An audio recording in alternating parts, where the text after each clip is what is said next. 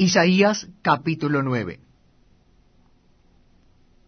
Mas no habrá siempre oscuridad para la que está ahora en angustia, tal como la aflicción que le vino en el tiempo que livianamente tocaron a la primera vez la tierra de Zabulón y a la tierra de Neftalí, pues al fin llenará de gloria el camino del mar, de aquel lado del Jordán, en Galilea de los gentiles el pueblo que andaba en tinieblas vio gran luz. Los que moraban en tierra de sombra de muerte, luz resplandeció sobre ellos. Multiplicaste la gente y aumentaste la alegría.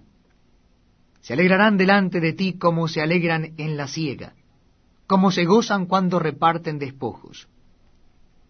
Porque tú quebraste su pesado yugo, y la vara de su hombro, y el cetro de su opresor, como en el día de Madián. Porque todo calzado que lleva el guerrero en el tumulto de la batalla, y todo manto revolcado en sangre, serán quemados, pasto del fuego.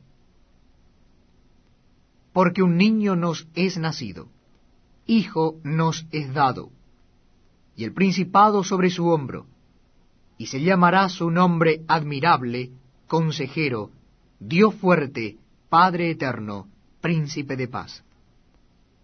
Lo dilatado de su imperio y la paz no tendrán límite.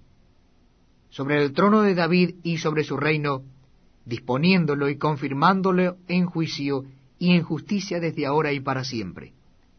El celo de Jehová de los ejércitos hará esto. El Señor envió palabra a Jacob y cayó en Israel y la sabrá todo el pueblo, Efraín y los moradores de Samaria, que con soberbia y con altivez de corazón dicen, los ladrillos cayeron, pero edificaremos de cantería. Cortaron los cabraígos, pero en su lugar pondremos cedros. Pero Jehová levantará los enemigos de Resín contra él, y juntará a sus enemigos.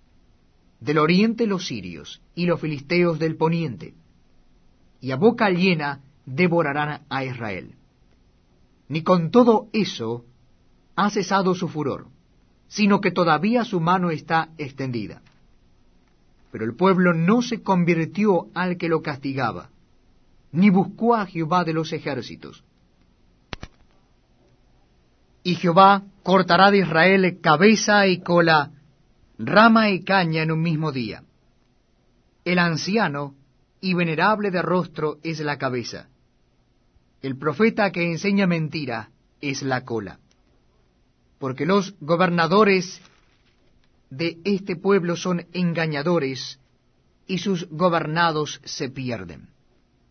Por tanto, el Señor no tomará contentamiento en sus jóvenes, ni de sus huérfanos y viudas tendrá misericordia, porque todos son falsos y malignos, y toda boca habla despropósitos. Ni con todo esto ha cesado su furor, sino que todavía su mano está extendida. Porque la maldad se encendió como fuego, cardos y espinos devorará. Y se encenderá en lo espeso del bosque, y serán alzados como remolinos de humo. Por la ira de Jehová de los ejércitos se oscureció la tierra, y será el pueblo como pasto del fuego. El hombre no tendrá piedad de su hermano. Cada uno hurtará a la mano derecha y tendrá hambre, y comerá a la izquierda y no se saciará. Cada cual comerá la carne de su brazo. Manasés a Efraín, y Efraín a